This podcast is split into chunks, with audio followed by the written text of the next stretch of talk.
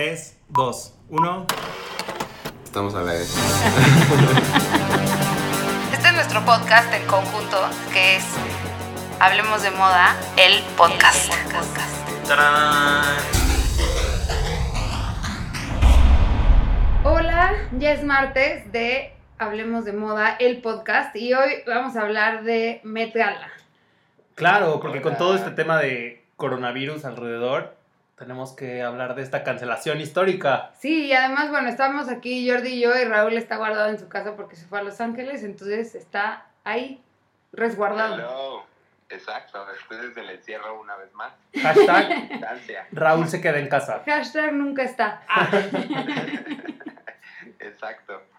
Oye, bueno, vamos a hablar del Met Gala. Lo primero es que sintieron que se haya cancelado. Pues se tardaron, ¿no? Fue de los últimos eventos en cancelar. O sea, Sí, bueno, pero también no es de los eventos que son en, en marzo y abril, faltaban dos meses. bueno, mayo, pero sí. Estuvo rudo. Yo nunca pensé que lo fueran a cancelar, la verdad. No, sí estuvo fuerte. Pero es que con la cantidad de invitados que vienen de fuera, no había manera de, de no. De no, sí, lo tenían que cancelar. Y creo que, pero lo que dijiste cuando empezamos es que es una- un... Un hecho histórico. Hecho histórico, exacto. Y me parece muy fuerte. Sí, o sea, ahorita está, aparte está pospuesto de manera indefinida. Eh, no se ha dicho si se va a retomar o no, porque también es algo, un kickoff enorme, ¿no? El que se hace como para retomarlo después no es tan fácil. Exacto. A mí, a mí me pasó así que literal dije, things escalated quickly. Así, las cosas escalaron muy rápido en todos lados, en todo el mundo. Am, es, ha sido cuestión de días en cómo todo ha cambiado y, y sí, sí sentí que se tardaron en cancelarla porque, o sea, especialmente después de todo, todo lo que hubo alrededor de Milán, Fashion Week y, y ese brote, ¿no? Que también me hizo guardarme un rato. Por eso no he visto a Clau en un mes. No, sí, pero, o sea, había notas por todos lados como cuestionando esta decisión del Met de por qué no lo han hecho. De decir, de, pese a todo el coronavirus, sigue, eh, eh, sigue el Met Gala. Pero yo creo que justo no lo habían cancelado por las razones que tú dices. No es un evento que se puede tomar a la ligera. Es un evento que toma mucho tiempo cancelar. Y creo que esas son, eh, o sea, ese es por lo que tomó, o sea, fue de los últimos en ser cancelado. Porque al final del día, imagínate lo que no invierten Sí. en ese, en ese... No, pues esa gala es la que les da el Evento. presupuesto del año Total. al Costume Institute. Imagínate, para ellos sí es una gran pérdida. Sí, y además también están celebrando 150 años, entonces es, les da por todos lados. Pero no del Met Gala, del Costume Institute. Ajá, del Costume Institute. ¿Y cuál ha sido de los Met Galas para ustedes? ¿Cuál ha sido el más padre? El más padre, eh, pues yo creo que para mí el de... Ay, no sé, tú Raúl. Ay, híjole, es que es muy difícil. O sea, como que le tengo mucho cariño a la primera, a la, la primera exhibit que vi, que fue ah, la de Superheroes, pero no era tan grande, o sea, digamos, sí, ya había galas, pero no era un evento tan, tan, tan grande como ahora. O sea, no sé si, si las redes o, o cómo se volvió más mediático lo hizo más grande, pero ese, o sea, lo tengo como en un lugar muy especial de mi, de mi corazón encerrado ahorita en cuarentena. Está bien, hay que quedarnos en casa. Sí, Está bien, sí. A mí me gustó muchísimo. Bueno, obviamente, yo al que le tengo más cariño, la verdad, es a Alexander McQueen. Alexander McQueen. Sí, la, amé esa exposición. Me, como que me hizo sentir que la moda estaba ya en un punto impresionante de la historia. Y Jordi se está Siento- burlando de mí es, en que, es que creo que tienes una relación muy compleja con Alexander McQueen. Siempre es tu favorito en todo y lo amas, pero luego te acuerdas que no es buena persona. Nunca lo amo a él. No, o sea, amas su obra, pero Sí, luego te acuerdas pero- que él como persona es mala persona, entonces... Pero es como un día dijo Raúl. Es diferente, pero a mí no me cae. Yo odio a Michael Jackson, pero pues sí, puedo aceptar que Michael Jackson es un, era un artista muy cañón, pero lo odio. Eso, a McQueen no lo odio como a Michael Jackson, lo odio diferente. Pero ahí tienes una relación no trabajada con Alexander McQueen. Oye, Charles James también estuvo bien padre, porque era una, o sea, lo que me gustó de Charles James es cómo hicieron em, la adaptación digitalizada de cómo se confeccionaba el vestido y de cómo se construía un patrón, eso estaba padrísimo. Y como irte a la, a la historia, pues muy, muy atrás, eso se me hizo también Sí. interesante. A mí, a mí me gustó mucho, justo como pasó con Raúl. Yo, la única que he visto eh, en vivo fue la de Heavenly Bodies, eh, que era como la moda y el imaginario católico. Y era súper interesante. Y también la vi en los clusters del Met con, con una, el- una escenografía impresionante. Entonces, esa es la que más me ha marcado a mí. Sí, es que, es que siempre, la primera que ves, o sea, es- y aparte a Jordi le pegó también en... Jordi tiene, por si no sabían, como un, un lado religioso bastante respetable lo, lo volvió, lo volvió loco. así. Es que tengo una fascinación por el Vaticano. Entonces, de repente yo veía todo ahí bien padre. Era como, wow. Y a mí me hubiera, ¿y sabes qué me pasó a mí? Que a mí me hubiera encantado ver en vivo, por ejemplo, en 97 fue la de Gianni Versace, o en, en 2002 no tenía tema, o sea, como que a mí la Ah, verdad... el 2002 no, fue sin tema. Era sin ¿Cómo? tema. Pero siento que hay cosas, pon tu 2005 era de House of Chanel. Creo que, Qué cool. que a, a través de tantos años han hecho unos temazos. No, y ahorita estamos justo en un punto como de inflexión hacia algo súper conceptual y elevado. La del año pasado, Camp, era muy compleja. Sí, Era súper difícil de entender qué es Camp, porque de repente, en el mismo ensayo en el que estaba pasado, basado de Susan Sotan, decía como de, esto es Camp, esto no. Eh, pero si lo ves bajo esta mirada, puede ser Camp. ujú. Entonces, era muy difícil. Y el tema de este año que se canceló iba a ser igual de difícil. Sí, déjame nada más hablar Ujú. un poquito de Sí. cómo fue caminando eh, la- los temas de la exposición. O sea, yo creo que sí fueron contando historias, ¿no? Y La primera fue alta costura. Después de ahí se fueron a Christian Dior. Y así fue, fueron como, bueno, Gianni Versace, pero porque como con McQueen. Si se, cuando se morían, cuando se muere alguien, obviamente lo, lo, Lo homenajean, homenajean, ajá. Bueno, pero San Laurent no lo, lo- no lo homenajearon. Tampoco Carl. Ni a Carl. Bueno, porque ya habían hecho una de Chanel, ¿no? Yo creo. Sí, sí puede ser. Sí. sí, sí. Pero creo que han sido momentos en los que han, o sea, han ido contando una historia a través de las exposiciones, como la historia de la moda a través de los años. Sí, está bien padre.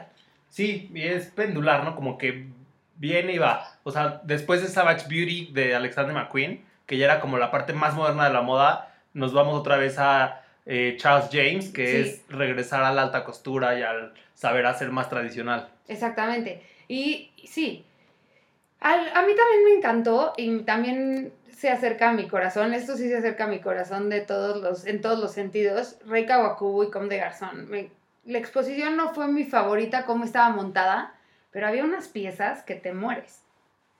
Fue, fue una exhibit chiquita, ¿te acuerdas? O sea, esa fue justo después de la de Manos por Máquina y la de China. Que China fue enorme. O sea, la de Enorme. Era, era muy, muy grande. Y la de to Chaos también. La de Punk Chaos to Couture también. Pero siempre, has- ah, o sea, como que de pronto hay dos muy, muy grandes o una muy, muy grande y las que siguen son pequeñas, ¿no? Y entonces yo, yo creo que tiene que ver con una cosa también de tema y presupuesto.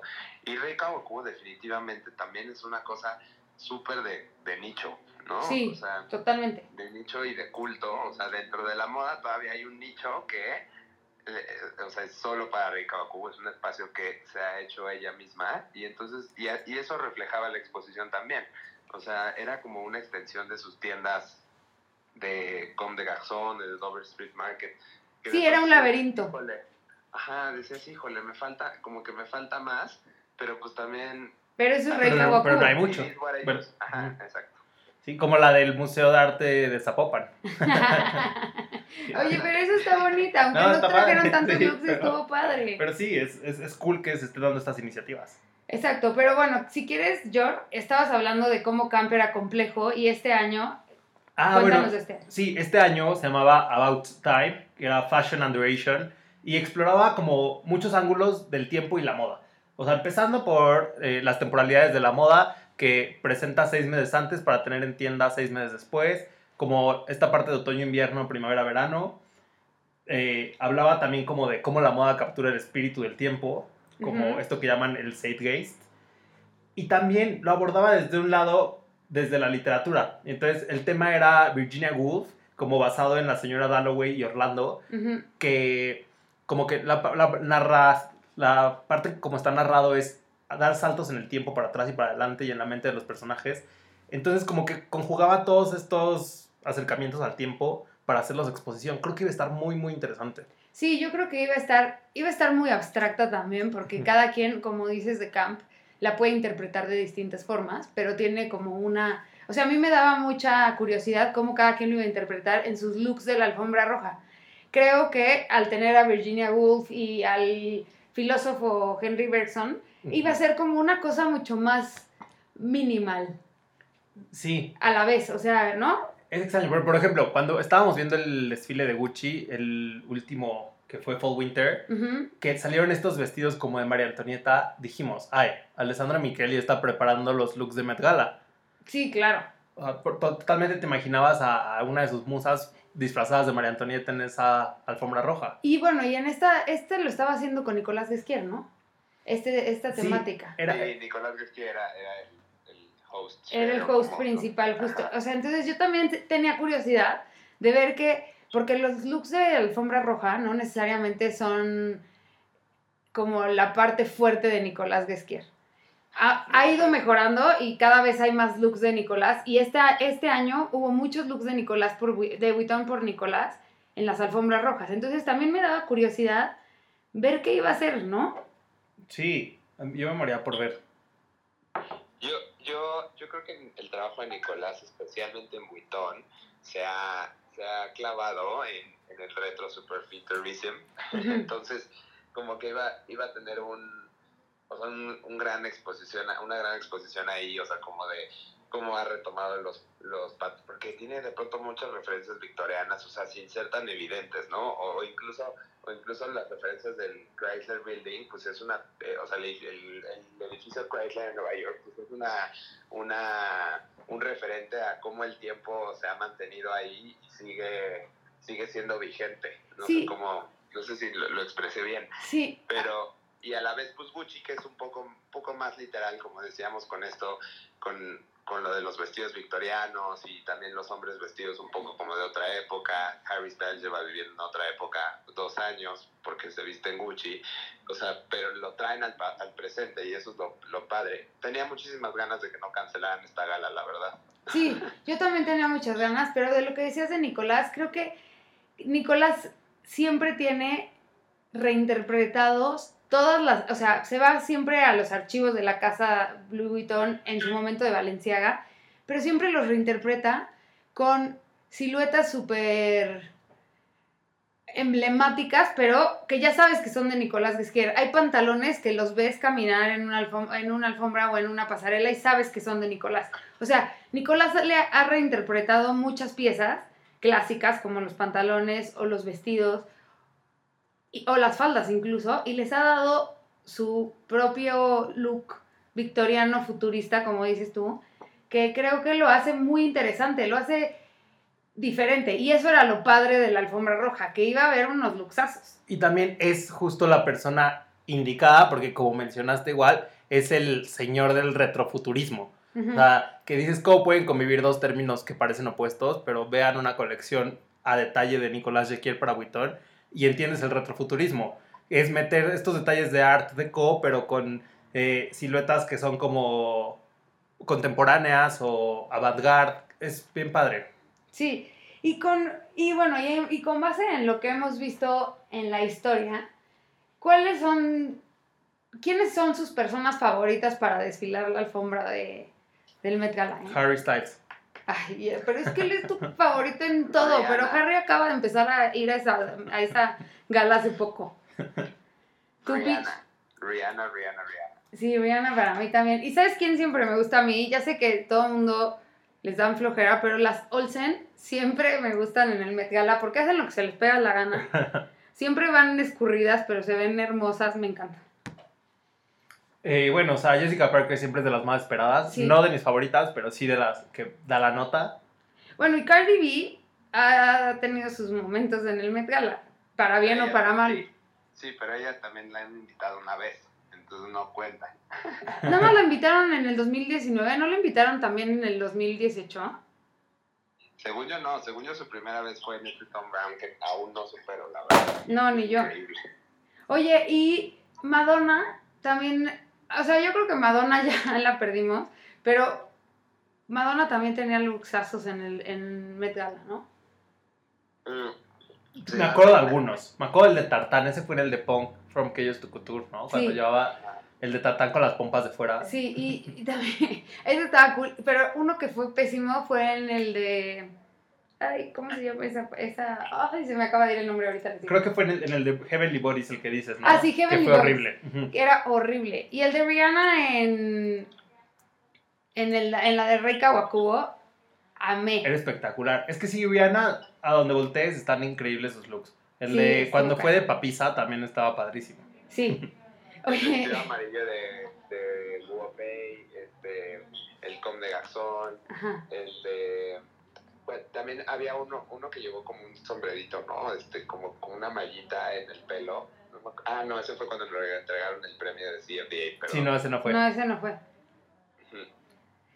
Pero también, wow, qué look. Y, y de, los, de los looks desafortunados de Madonna, no sé si te refieres a, a- en 2017 llevaba uno que era militar, creo que de Gautier, que era horrible. Así que, que era como con print militar y le colgaba una, una Ah, era red. una infamia, ya sé cuál es. Es que es Sí, malísimo. con guantes y... Híjole, sí, sí, sí. ¿Saben quién también lo ha hecho muy bien? Solange. Ah, Solange lo hace súper bien. pero ¿sabes qué? Solange siento que le falta meterle más. O sea, lo hace padre, pero no, o sea, nunca llega al top de las que más llama la atención.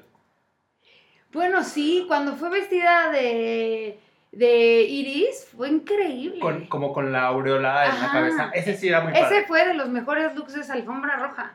Era Iris Van Herpen y era como Era de, como de vinil, ¿no? Sí. No, bueno, ese sí, retiro lo dicho, es un gran look, pero el del año pasado fue la cosa más X del mundo, que era de look total de pitón, con, con shortcitos y botas igual de pitón, que, o sea, parecía un trajecito comprado en Zara.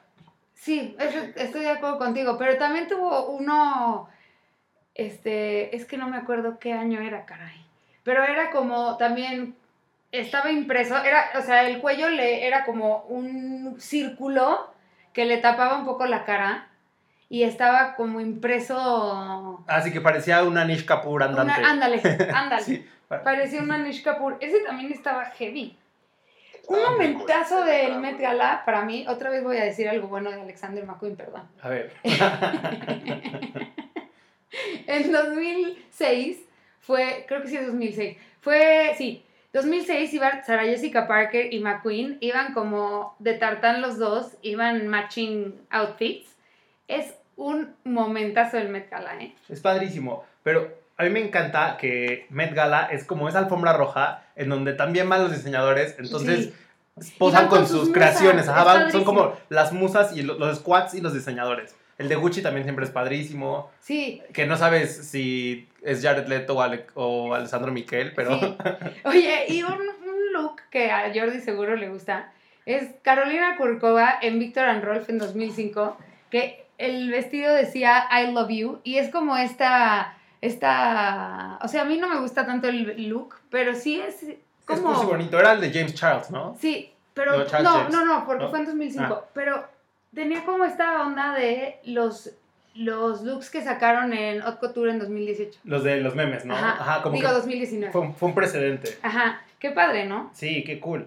Eh, mi squad favorito siempre es el squad de Saint Laurent, que creo que tampoco destaca, de- o sea, destacan todas juntas, porque se ven impresionantemente guapas y sexys cuando posan en la alfombra roja, pero tampoco creo que Saint Laurent ha tenido un look memorable en la red carpet. De acuerdo. Bueno, Sí, Soy Kravitz, sí. y Amber Valeta cuando iba en calzones casi. Con el peluche Con el sí. verde, estuvo perrísimo. Eso fue el año pasado, ¿no? Oye. So- soy, soy Kravitz también, wow. Y by the way, sí, ya vi, y Cardi B sí la han invitado dos veces, no nomás una. Ah, ves, yo me acordaba que dos. Y yo, iba emba- embaraz- embarazadísima y se veía espantosa. y yo ya vi, y a Harry Styles sí lo han invitado solo una vez, pero bueno, igual lo queremos ver siempre. To- todos los O sea, sí 2020 me lo queremos ver. Es que nomás me están ninguneando hoy. Oye, Charlie, ¿se acuerdan cuando em, Galeano iba con su squad. De, ese- no. De Christian Dior, bueno, en 2006 también Galeano y Charlize iban, Sara Jessica y McQueen, y Galeano y Charlize. No me gusta el look de Charlize, pero hacen un complemento increíble juntos, la verdad. Y ver, Charlize pues- iba con un vestido como, era un gown, eh, ah, ya, ya, ya. como, El como color vino. Ajá, color vino. Se, veía muy 2000 era. Se veía súper 2000 era. Y tenía luego como en los hombros, o sea, era strapless el vestido y luego en los hombros cruzaba como una bandita eh, de tul con pedrería. Estaba súper 2000 era, estaba padrísimo Sí. ese look Y, para... tra- y traen el pelo igual John Galliano y, Y Charlize. Sí, y eran como muñequitas victorianas, ¿no? Sí. Estaba padrísimo. Amo, amo los pantalones de John ahí. Este. Híjole, pero wow. Que, ahora sí que qué valor. John, John Galeano iba como en camisa, eh, iba como en un chaleco de polka dots rojo con beige. Súper, bueno, no traía nada abajo del chaleco, entonces se ve escotado, pelo chino, sombrerito. No, sí arriba, un- estaba- un- arriba una levita negra también como con un borde bordado y los pantalones de lentejuela dorada. O sea, ya se imagina. Es, Ah, o sea, Jordi. chil- sí, Solo quieres ir poner sobre la mesa Jordi. yo solo le cambiaría el chaleco. Ay, no te cambié. Tú luego lo que le quitarías es el pelo chino. Siento que amo cada pieza, así cada una de ellas, pero, pero no, no sé, o sea, las veo y digo. Sí, Together no, están es duras. temprano, pero se me revuelve el estómago un poquito. Digo, esos pantalones los usé para un cumpleaños mío. Entonces, no, siento que no lo puedo criticar, pero también digo, ay, Oye, este. Ahorita me encontré a Nicolás Guesquier en 2017 con Kate Blanchett, cuando trabajaba en Valenciaga, Nicolás. Se veía bebé. O sea, Nicolás empezó a ir a la alfombra roja casi al- en la pubertad, les aviso. Ay, ya. Sí, Era un niñito. sí voy a extrañar muchísimo Met Gala este año. No, yo creo que va a ser en el segundo semestre del año. Creo que no pueden perder este momentazo. ¿Verdad que sí? O sea, a ver, Met también, el eh, Costume Institute tiene dos exhibiciones al año. Ajá. La que empieza en mayo, que es la grande, y después de unos meses, la, la chiquita. Entonces pue- pueden comerse la chiquita este año. Oigan, y les voy a preguntar justo una cosa. ¿Cuál creen que ha sido de las exposiciones que han visto de, de Met, o sea, que del Met, que empiezan con el Met Gala, cuál ha sido la que más les ha enseñado? Enseñado. Mm, bueno, A mí Prada y Schiaparelli me enseñó muchísimo. Aprendí cañón, como que había cosas, ves que eran como un diálogo entre Prada y Schiaparelli. A mí me enseñó cañón porque había cosas que yo no sabía de Schiaparelli que aprendí en, ese, en esa exposición. Yo de Charles James, eh, porque aprendí muchas cosas como de la industria de aquella época que no conocía. O sea, como que, bueno, a él para empezar no lo conocía, la verdad. Aprendí de él, de que Chanel le compraba vestidos a él y hacía que los pagara Schiaparelli. Y muchos datos curiosos. Sí, ahí está padre. Como que eso es lo que me gusta a mí del- de esas exposiciones. Que si vas con tiempo y vas leyendo los... O sea, Camp también aprendimos muchísimo. O sea, yo aprendí que Camp viene de hace miles de años, que no es algo que es, norm es nuevo, ¿no? Y eso también, como que el concepto es nuevo, pero la, la influencia es de hace muchísimo tiempo. Y los hombres empezaron a vestir así hace siglos y eso está cool. Sí, a mí justo Camp se me hace como una piedra angular desde la parte más académica para estudiar la moda queer. Y es- se me hizo muy padre eso. ¿Y, ti- y mí- Pitch? A mí, a mí igual, o sea, yo creo que Camp ha sido la que más, o sea, no sé, me detuve a leer porque, porque, o sea, cada, cada fichita, de dónde venía cada dibujito, cada vestido, cada no sé qué, y entonces salí, salí como muy, muy enriquecido. Siempre, antes de, antes cuando me anunciaron el tema, me que Jordi y yo así de que, ¿cómo lo explicamos? ¿Cómo hay que leer el manifiesto? O sea, sí creo que fue la, la que más me enseñó, pero también me encantó, por ejemplo, ver como así las venas del trabajo de Alexander McQueen, ¿no? O sea, había muchísimas cosas y referencias que no, yo no tenía idea, así como este vestido está bordado con pelo de mujer real, ¿no? Este, ajá, o sea, sí, sí, sí, o sea, como que había muchísimos, muchísimos detalles así, muy, pues que solamente te podías haber enterado ahí en ese entonces, o ya luego si comprabas el libro. Sí, creo que, creo que es, es padrísimo. Yo tengo cre- creo que todos los libros. El de Camp no lo tengo. Y es padrísimo. Justo Eh, Fersela, la editora adjunta, me lo estaba enseñando el otro día en su casa, me lo presumió y está hermoso. Está hermoso, porque además de- yo se lo regalé a alguien, pero no me, me dio flojera comprar dos.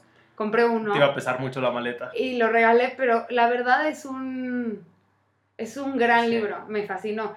Y o, o- o sea, si pudieran ir al pensemos que el Met Gala este año se va a posponer y va a salir y va a ser en segundo semestre del año. ¿Qué se pondrían para la alfombra roja? Ándale, Ay, los agarré en sí, nos agarraste en curvísima.